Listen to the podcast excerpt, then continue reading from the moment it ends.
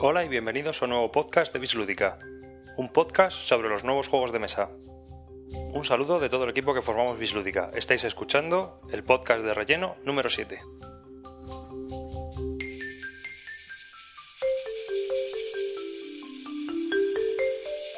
En este podcast de relleno hablamos de cosas bastante variadas y comentamos, entre otros temas, pues nuestras primeras impresiones sobre 1936 Guerra Civil, una de nuestras primeras partidas que grabamos después varios comentarios sobre lo que nos parecía el juego y cómo se desarrollaba. Javier Calvo también nos cuenta cómo almacena sus juegos y lo que suele pasar con ellos. Os comentamos también que hemos adquirido unas láminas de PVC transparentes y flexibles para colocar sobre los tableros de los juegos de mesa, sobre todo de aquellos que son tipo wargame y que son tableros pues o de papel grueso o de cartón muy finito y que sirven para protegerles. Y para finalizar este podcast de relleno, Javier Calvo nos cuenta sus sensaciones pre-Essen, qué juegos de los que se van a presentar en Essen le están llamando la atención.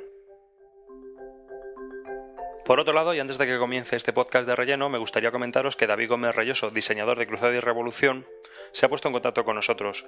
Ya hemos hablado antes de Cruzada y Revolución, es un wargame que va a publicar MMP, Multiman Publishing, los editores de ASL. Este juego trata la guerra civil con una mecánica de card driver game, es decir, un juego que está dirigido por cartas, como por ejemplo podemos encontrar en el mercado español 1960 Carrera a la Casa Blanca. Pues Cruzada y Revolución ya se encuentra en preorden. Cualquier persona que esté interesada puede conectarse a la página de MMP y apuntarse a esta preorden. La única pega de todo esto es que los gastos de envío pues eh, sobre todo de los juegos que se encuentran en preorden en, en Multiman Publishing son bastante sangrantes. Para evitar esto, David Gómez está coordinando, digamos, un pedido o un macro pedido de preórdenes desde aquí, desde, desde nuestro país. Entonces, eh, simplemente hay que ponerse en contacto con él y él va a coordinar o va a intentar coordinar todos estos pedidos a, los diversos puntos de la península ibérica, ya que MMP en, en preórdenes de juegos con más de 15 unidades los gastos de envío son gratuitos. De esta forma, pues juntándonos muchas personas para conseguir este juego, pues eh, obtenemos un, descuento a la hora de la preorden. Cualquiera que pueda o esté interesado en conseguir este juego en preorden, que se ponga en contacto con él en cruzadirevolución.gmail.com. De este juego pues ya hablaremos en un futuro próximo porque debido a que ya se encuentra en, en un estado de preorden bastante avanzado, nada más salir ha conseguido 200 y pico preórdenes pues en breve seguramente podamos hablaros de este juego y de su desarrollo. Y bueno, ya sabéis que podéis poneros en contacto con nosotros a través de nuestro correo bisludica.gmail.com y que estaríamos encantados de que dejaras tu comentario en nuestra página web bisludica.com. Un saludo y que disfrutéis de este podcast de relleno.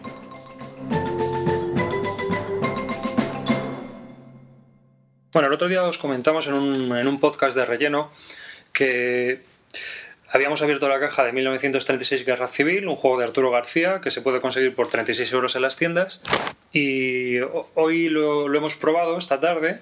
Y ahora me gustaría preguntarle a Javi cuál ha sido su, primera impresión de este juego, de este juego de cartas que a primera vista parece tan complejo. Pues como primera impresión, abrir la caja es una caja pequeña, tampoco y lo que trae el juego para empezar, bueno, y solo son 252 cartas, cuatro tableros eh, pequeñitos, muy bien maquetados y lo peor de todo son unas pequeñas arandelas que sirven para como contadores en los distintos tableros.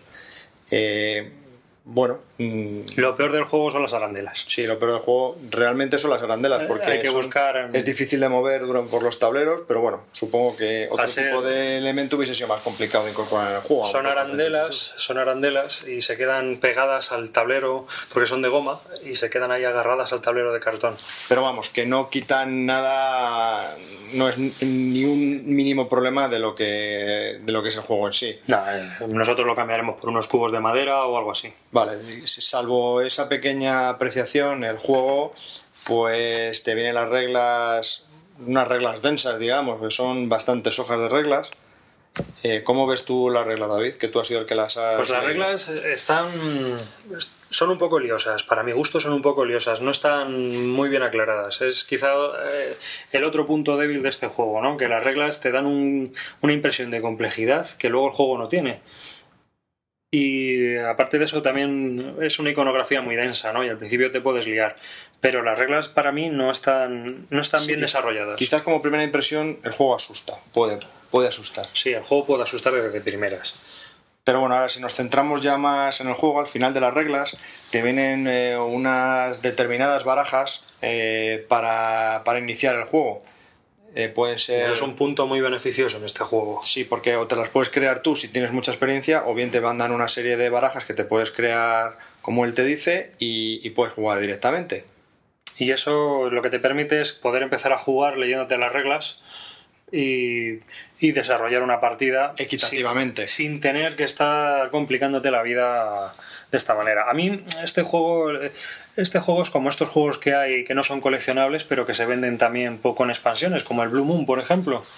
Que ya viene un poco la baraja hecha y luego ya, te, si quieres, tú te compras las expansiones. Pero en este juego es al revés. En este juego te han metido todo y te lo han vendido como tal. Sí, porque te vienen las dos barajas, las dos barajitas de cartas de iniciación. Sí, es lo que... Y luego ya, pues las otras cartas que no se utilizan nada más que esa baraja y el resto de las cartas, pues si quieres hacer un, de un corte más ofensivo, más defensivo, si quieres optar por algo más eh, diplomático, por un objetivo diplomático en vez de económico o militar, bueno, pues eh, eso ya en virtud de cómo tú quieras jugar, pues así vas utilizando una baraja u otra. No hemos jugado todavía como para tener una impresión real porque... o, tener una crítica real. Sí, porque en realidad la primera partida es un poco toma de contacto y ver cómo, cómo se desarrolla un poco el juego. Porque hemos cometido algunos errores y bueno, pues no se puede contar como que ha sido una partida en, toda regla, ¿no? Sí, aparte de que había que parar varias veces para, para leer y, buscar, que es lo que más me ha costado, encontrar los puntos donde quería leer sobre las reglas. Sí, porque ese es eh, los dos eh, los dos defectos que puedan llegar a tener las reglas. Una es la eh, la complejidad que puede ser el, leerla por primera vez y como segundo punto el la división de las reglas a la hora de cuando tienes una duda referirte a ellas, ¿no? Que a lo mejor pues pierdes mucho el tiempo porque realmente no sabes encontrar lo que estás lo que estás buscando. Efectivamente.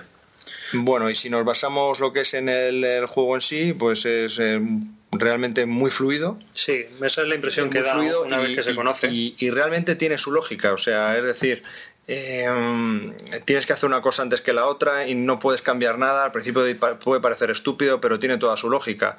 Y a medida que vas haciendo la secuencia de juego, te das cuenta que. Que es algo que hay que tener muy en cuenta cuando se Aparte que hay que tener en cuenta es que todo tiene sentido, ¿no? Está, está muy bien cuadrado el juego en sí. Sí, eso es lo que tiene, tiene muy buena pinta. O sea, es un juego que, que, parece que ha tenido mucho desarrollo y que ha tenido mucho playtesting y que ha sido muy probado antes de, sí, sí, está, ir a imprenta.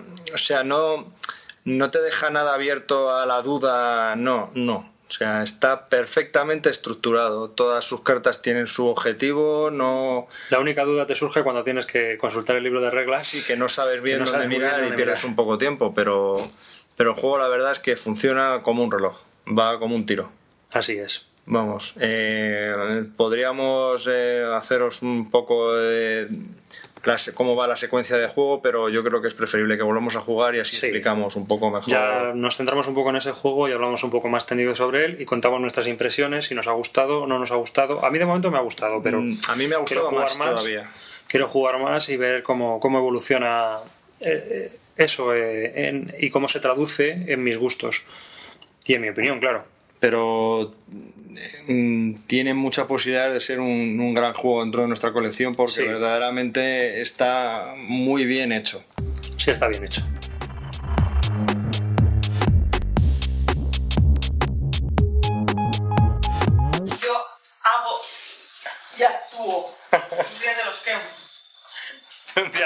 Amigos, me va a quemar los juegos. ¿Qué hacemos? ¿Una plataforma en contra de mi mujer o cómo...?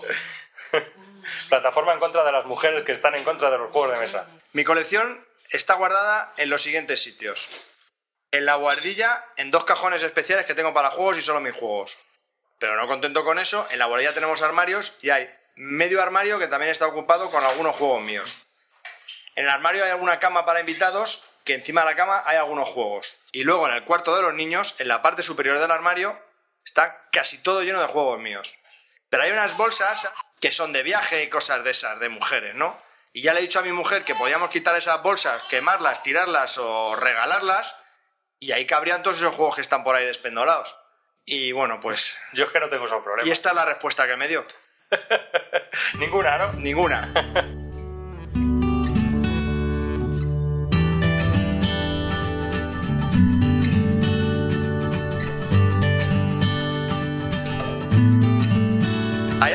cuesten 100 que 20. Porque no es problema de dinero, es problema de espacio. A ti es el problema es el espacio. Sí, a mí lo de que sean 100 euros, pues a ella le da igual. Bueno, es- sí es cierto que a más precio, mayor es el insulto. O sea, si es de 10 euros, me llama bobo. ¿Y qué, cuánto espacio ocupa? Aunque sea pequeño. Pero si es de 100 euros, me llama, bueno, no puedo decir en antena lo que me llama. Y luego me dice, pero si es que eso ocupa un montón. El peor juego de todos fue el Roads and Boats. Ah, claro. 80 euros de juego y un cajón eso que vamos. Es que es Es muy que grande. dentro caben todos los juguetes de los niños. Sí, no, pero puedes aprovechar, como la caja tiene mucho aire, una vez que lo tienes todo en bolsitas, y ahí metes más juegos. No te ¿No lo has creas, ¿eh? No, porque está la expansión, está todo un poquito. Está todo un poco apiñado ya. comprimido ya. es el tema, ¿eh? Porque esa es una opción, ¿eh? Cogerlo y hacerlo como hacía Sissason. Que Sissason lo que hacía era meterlo todo en bolsas. O meterlo todo en, otro, en cajas de otros juegos. Ya, pero no, no bonito. Ya, claro que no es bonito, pero estamos hablando de espacio o juegos. ¿Tienes un almacén? No. Pues tendrás que tener los juegos. No, si es que los voy a seguir teniendo. Aquí, aquí el tema está si ignoramos a la parienta o no la ignoramos. Bueno, no a todas las parientas, porque yo, por ejemplo, no tengo ningún problema de esos. O sea, yo Porque tú tienes una sala friki y te cabe todo ahí. sí.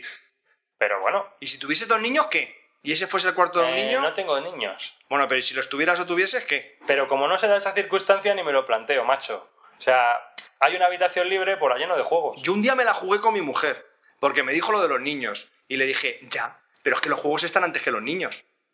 Llevan más tiempo en casa que los niños. Y me echó una mirada que dije, uy, esta frase, mejor, Mejor me la callo. mejor ya, si eso utilizo otra, otra bala, porque esta bala me va a salir muy cara. Sí, amigos, es, es muy complicado. No, no, yo, bueno, complicado. yo desde luego en eso estoy muy a gusto. O sea, yo con mi mujer, ningún problema, ¿no? O sea, pero yo entiendo que puede haber mucha También es cierto que te acabas de casar. ¿Y qué? Y al principio las mujeres son mucho más receptivas y... ¿De qué coño estamos hablando? ¿De juegos o de Oh. pareja? La mujer, ese gran desconocido. no. Eh, mm, buenas tardes amigos, esto es el, El consultorio consultorio. sobre cómo colar y convencer a tu parienta de cómo puedes tener toda tu colección friki sin Porque lo- problemas. luego me he dado cuenta de otra cosa, que esto si la discusión se empieza a poner eh, calentita, luego te, te tocan con su varita de la indiferencia y te la juegas en otros temas. Hmm.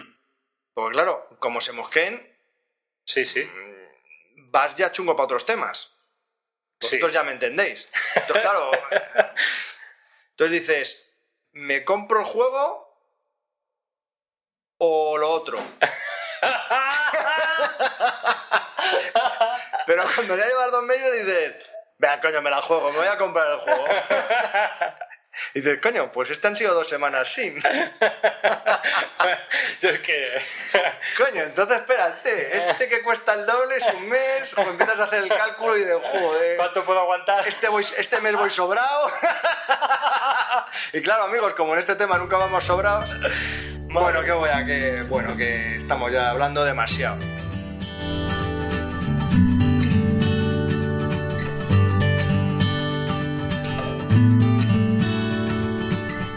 Ya he comprado las láminas de PVC, son láminas de PVC transparente, son de 100 por, por 60, no, 100 por 70, 100, 100 por 70. un 70-100 del típico como el que se, se hace en imprenta, son láminas de 0,60 milímetros de espesor Se, las he comprado en Resopal, que es un- una tienda que tiene varias sucursales por todo Madrid. No sé si por el resto de las provincias las tendrán.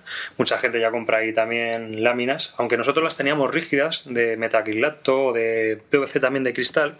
Teníamos dos láminas. Lo que pasa es que estas, el problema de, la- de las rígidas es que se pueden partir más fácilmente. Especialmente si hay niños. Eso es un hándicap eh, terrible. ¿eh? Entonces- a mí no me ha durado ni un día. Las nuestras ya estaban envejecidas y el otro día nos acercamos ahí mismo. Bueno, teníamos una en Torrejón, pero yo me acerqué a Canillejas, que hay una tienda también allí, y compré, pues son muy baratas, por 4.34 las puedes tener. Y creo que, que, eh, se puede llamar por teléfono y pedir incluso para que te las envíen. Pero te las puedes enrollar o las tienes que tener. Las tienes que enrollar, lo que pasa es que las de 0,60 cuestan enrollarlas, pero yo creo que la rigidez, una vez extendidas y el peso que aportan contra los tableros de papel Se y demás, queda se queda más, no sé, las pruebas que, que se hacen. No, pero a lo que me refiero es que a la hora de guardar eh, son funcionales, vamos, que las puedes enrollar, no como estas planchas rígidas de PVC, que bueno, que sí, que son muy finas, pero tienes que tener un espacio. De todas maneras, yo creo que estas para- son tan finas, porque fíjate, son 6 décimas de milímetro que se pueden guardar detrás de cualquier sitio, ¿sabes? Yo los tengo detrás de la puerta. Ah, extendidas igual, o sea, Extendidas como si igual. estas también, las de PVC, Ya, pero pero no son tan. claro, no sé. No, es, no tienes el miedo ese de que se caigan y se partan y se. Ya, es que estas sí son un poquito. La verdad es que sí, además son más caras.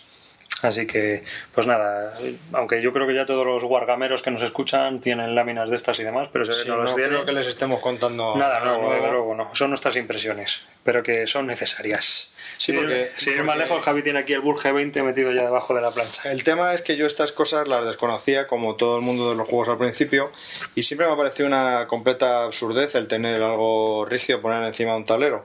Claro, yo estoy acostumbrado al Eurogame que todos vienen con un tablero bien maquetado. ¿Qué pasa? Que cuando muchos de los wargames a los que juegas te vienen el, el- el- el tablero, no es un tablero en sí, es un, Un folio. un folio mm, doblado. Un Entonces, claro, 70-100, un 60-90. al desdoblarlo te quedan te quedan montañitas en los pliegues entonces claro a la hora de colocar las fichas pues no es funcional entonces he ahí eh, La la necesidad y la misión del tablerito Además- ponerlo encima y dejarlo plano como tal y aparte para mover las fichas es bastante También son tan baratos que te permiten coger y montar los tableros directamente, los pegas con celo sobre, sobre la lámina de plástica y ahí los tienes ya montados. Los guardas detrás de la puerta y ya los tienes preparados. ¿Eh? hombre no, no me se había ocurrido Fíjate.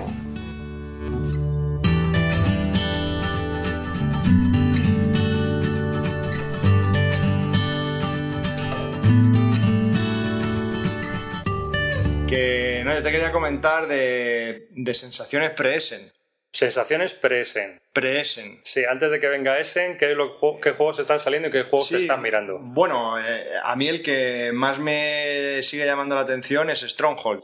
Sí, Stronghold. Pero en- a- yo, perdona que te interrumpa, pero es que yo le veo ya demasiada miniaturita, demasiado rollito, ¿sabes? Bueno, me he leído parte de las instrucciones y ya al leer las instrucciones ya hay algo que me, que me escama un poco.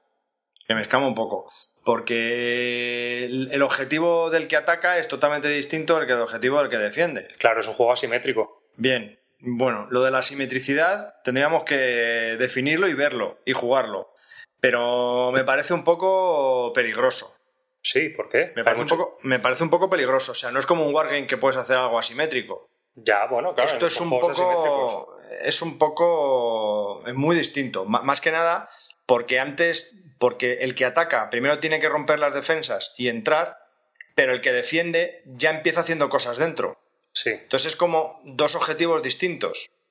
Aunque puede poner cosas en las murallas para ir defendiéndose de los ataques de, de los ataques. Entonces, he empezado ya a leer algunas críticas. sí, de gente que lo ha probado. Las críticas son. Es un juego de 2 a 4 jugadores. Pueden jugar 2, 3 y 4. Si es 2, pues es uno medio lado del tablero contra el otro medio lado del tablero. Sí, Si son 3, dos atacan y, Y uno el otro defiende. defiende. todo. Y si son 4, allá viene el Guirigay.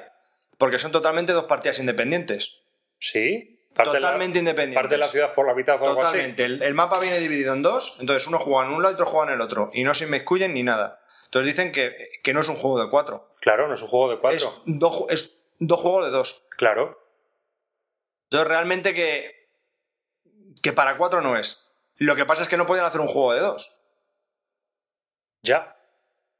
es un poco raro. Entonces, ¿se puede jugar dos todo el tablero? Sería a lo mejor muy interesante. Porque atacan, lo que pasa es que es un guirigay de narices, porque solo en mitad del tablero tienes muchas cosas por hacer. Claro, yo es que a ese juego le veo. También es que a ese juego le veo una cosa positiva y otra negativa. O sea, lo mismo que para que es positivo, para otros es negativo. Espera, espera, estamos hablando desde las primeras tomas de impresiones, Sí. el leerse las reglas por encima y de lo que a priori puede ser el juego, porque ni lo hemos jugado ni ha salido. o sea, Sí, es algo que estamos comentando tú y yo aquí. eh, a, a priori. sí, un poco a- Que luego a lo mejor jugamos o vemos más cosas y cambia el tema. en plan cazajuegos, Plan digamos. cazajuegos total. Sí.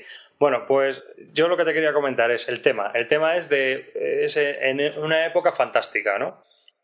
Sí, porque si bien es cierto que tiene que tu- tus ataques se basan en, en torretas, en, Claro. en gente que ataca y aparte en magia. Sí, por eso te digo. Entonces ahí veo un tema que es positivo y negativo a la vez. Positivo, ¿por qué? Porque atrae a cierto tipo de gente hacia ese juego, a todo el mundo, a toda la gente que le gusta los juegos fantásticos y los magos, los dragones, los guerreros, las brujas, etcétera, etcétera. Pero también rechaza o expulsa a toda la gente que busca un sabor histórico. Es decir, buscar mm, No, es más fantástico que Claro, histórico. buscar algo, Eso ya te lo un digo. asedio, un asedio, pues realmente histórico del asalto a un castillo o a una ciudad o algo así. Y otro de los problemas que le veo es que, por ejemplo, el turno del atacante empieza, entonces puedes construir y tienes siete cosas para construir. Sí, Primer análisis pues, que construyo, que a lo mejor luego a, a lo largo del juego, en lo que es el, el desarrollo del juego, pues es claro lo, lo que tienes que construir. E- Evidentemente hay cosas que cuestan menos y otras cosas que cuestan más, claro. ¿vale? Pero bueno, que, que cada cosa que tienes que hacer, por ejemplo, ¿qué construir? Tienes siete cosas. ¿Qué curris desarrollar? Para si los pones aquí, si los pones ahí, también es otro desarrollo que tienes que pensar en seis o siete cosas. Luego, ¿qué magia utilizar o qué cosas fantásticas puedes hacer? Hay otras seis o siete cosas. Entonces, bueno, que a priori se te hace un poco como demasiadas opciones, ¿no? Sí, Que puede estar bien o puede estar mal. Yo entiendo que luego a la, hora de lo que es el desarrollo del juego, pues eh, fluye rápido. sí, sí. fluye. Pero a priori puede parecer demasiadas opciones. Mm. Y el defensor lo mismo, tiene bastantes opciones que, que hacer, ¿no? Entonces, bueno, pues que mi interés inicial, que era muy grande y con mucha ansia, Se está diluyendo. Se ha enfriado un poco, digamos. que se me ha parado un poquito porque, bueno, Hombre, yo, yo al ver que ya el tema no era histórico y era fantástico, a mí eso ya me ha parado un poco, ¿no? O sea, yo ya he dicho, "Eh, a ver cómo es esto. Porque si el juego está bien desarrollado, sí. Pero si ya se nos va a los cerros, a los cerros de Úbeda y empezamos a fliparnos y a tochear, que es lo que pasa muchas veces con los mundos fantásticos, pues mira, yo paso. no, no tiene mucha pinta que sea muy fantástico. Y otro de los problemas que lo veo es que si al final es un juego de dos y solo se juega a mitad del tablero, pues hostias, pues ya han hecho un juego raro. O sea, ¿para qué quieres un tablero entero si solo se juega a la mitad? Claro, Mm, no tiene mucho sentido. No sé, yo lo veo muy raro. Eso lo veo muy A raro. ver cuándo salga en Essen, ah, porque esto, claro, también a lo mejor están jugando prototipos la gente. No parece, ¿eh? No. Bueno, La gente que ha jugado son los que han jugado la versión definitiva.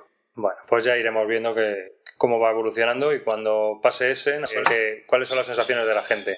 Pues sí, a ver.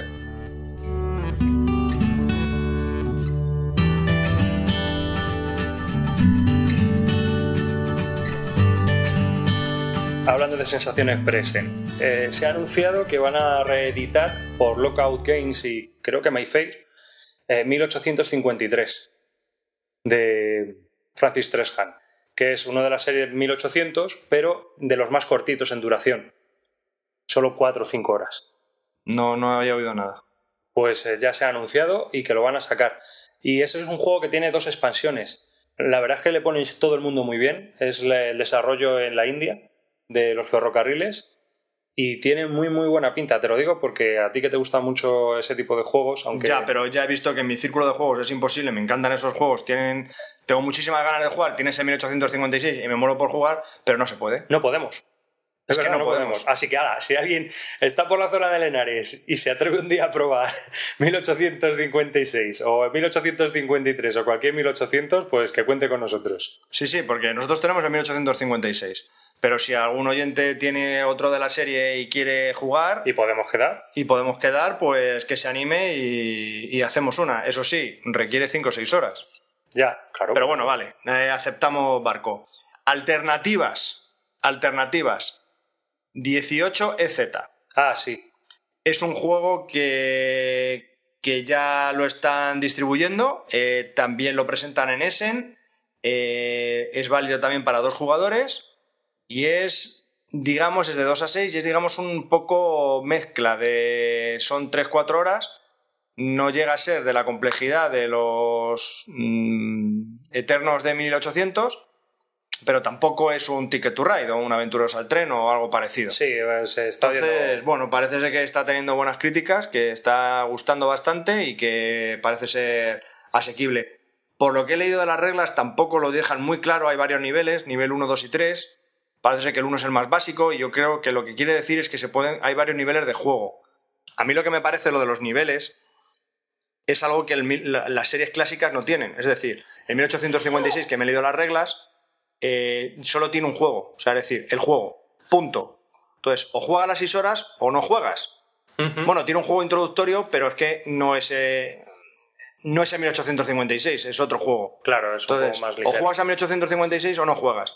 Pero parece ser que este tiene tres niveles. Y sí son jugables los tres. Entonces, no sé si qué quiere decir que tiene eh, tres niveles de juego o que el juego en sí mm, tiene un desarrollo de tres niveles. O sea, empiezas en el nivel 1, luego pasas al nivel 2 y luego pasas al nivel 3 en la misma partida. Como no saben las reglas, pues tampoco me queda muy claro. Entonces, pero bueno, Bueno, no sé, que, que- que sí puede ser que sea apto para aquellas personas que, que para empezar sean dos y que no estén dispuestas a jugar 5 o 6 horas.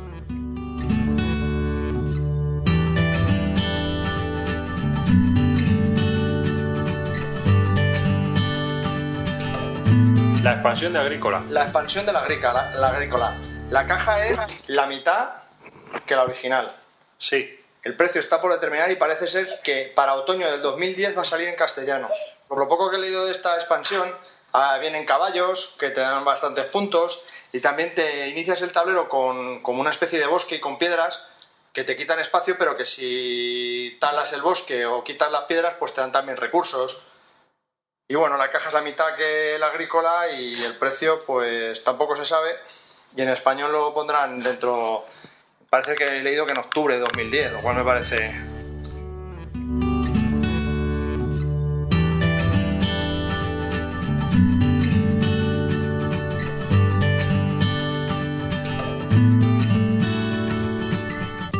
Eh, Dirkgen para, para Essen va a sacar dos juegos.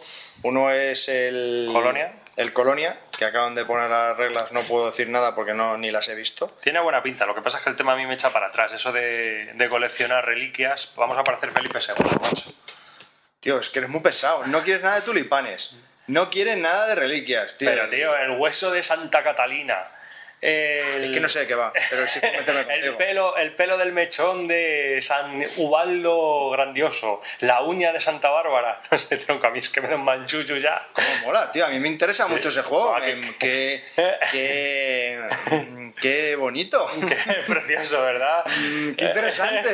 Así cuando vengan las visitas, que unos huesecitos de santo. Siempre me ha interesado cuando Las empiezan la- en septiembre que empiezan a sacar las colecciones en los kioscos. Digo, joder, ¿por qué no tendré yo reliquias de estas religiosas de me molaría mucho? ¿Eh? ¿Ves? Mira, pues ahora Eso con el. Colonia puedes coleccionarlo en, en cartas. Qué guay. ¿Eh? Bueno, cállate. En Colonia están enterrados los Reyes Magos.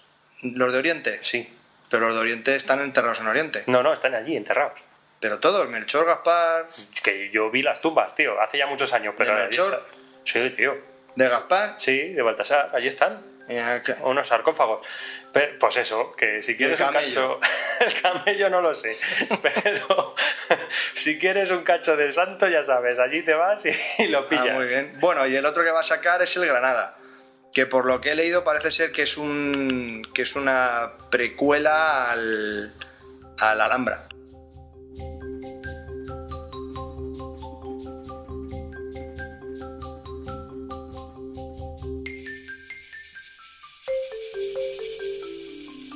Y aquí termina este episodio de relleno de Bislúdica, el número 7. Recuerda que puedes ponerte en contacto con nosotros a través de nuestro correo bislúdica.gmail.com y que estaríamos encantados de que dejaras tu comentario en bislúdica.com. Un saludo a todos nuestros oyentes y hasta el próximo episodio.